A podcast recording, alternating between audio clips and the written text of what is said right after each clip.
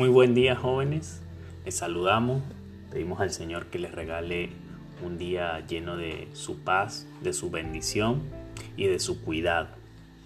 En este día, bueno, queremos animarles a que podamos seguir estudiando la palabra de nuestro Dios, el libro de o en el Evangelio de Juan, en este caso en el capítulo 1 del verso 29 al 42. El tema del día de hoy nos habla de la vida de uno de los hombres más privilegiados de la historia humana.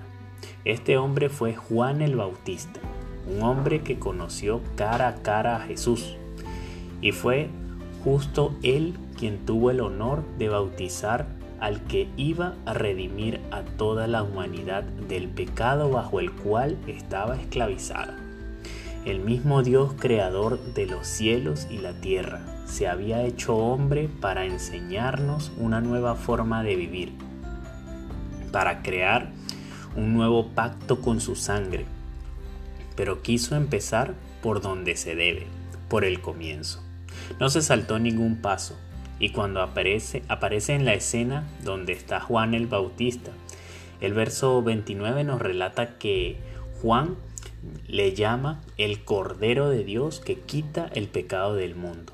Qué título más interesante para un hombre que estaba simplemente iniciando sus pasos en esta tierra. Uno de los detalles que me llama la atención de este pasaje, y es ahí donde vamos a centrarnos el día de hoy, es en la actitud de Juan el Bautista. Este era un hombre que, como ya mencionaron los versos anteriores, había tenido un encuentro con algunos líderes judíos, quienes le consultaron sobre lo que hacía y por qué lo hacía. Ante estos cuestionamientos, Juan mantuvo una conducta quieta, pero sabia, al momento de responder. Juan les dijo que solo era un siervo de Dios que hacía su trabajo. Delante de Juan se estaba presentando Jesús para que pudiera bautizarlo con agua, tal como solía hacer diariamente con muchas personas.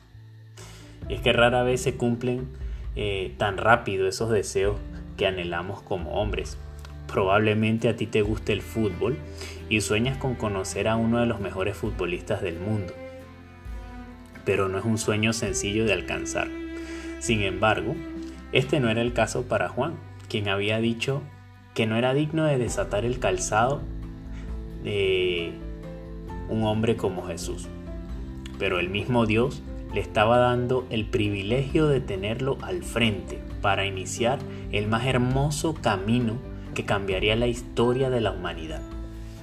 El verso 34 menciona que Juan sabía que a quien había bautizado era verdaderamente el Hijo de Dios, porque el Espíritu Santo se lo había confirmado en ese mismo instante. Ahora, yo pienso en esto y me pregunto dos cosas. En primer lugar, ¿cuántas veces he estado tan cerca de Dios como para que Dios mismo me hable por medio de su Espíritu Santo? Y en segundo lugar, ¿Qué parte de mí refleja esa actitud de gratitud de Juan por estar tan cerca del Hijo de Dios? Notamos que Juan estuvo en una posición de privilegio, pero en ningún momento se creyó muy importante, ni tampoco pensó que sin él Jesús no hubiese podido ser bautizado, sino que por el contrario cumplió con lo que Dios le había encomendado. Y es que justo esa es la actitud que tú y yo debemos tener frente a las cosas a las que Dios nos ha llamado a hacer. Una actitud que refleje que nosotros no somos los importantes al momento de hacer la obra, al momento de predicar a otros o al momento de cumplir nuestras responsabilidades como siervos que somos. Entonces, no dejemos de ver el modelo de Juan, que a pesar de estar en una posición importante y de privilegio, nunca dejó de darle crédito a ese Jesús a quien él mismo llamó el Cordero de Dios, que vino a salvarnos y a limpiarnos de toda nuestra maldad.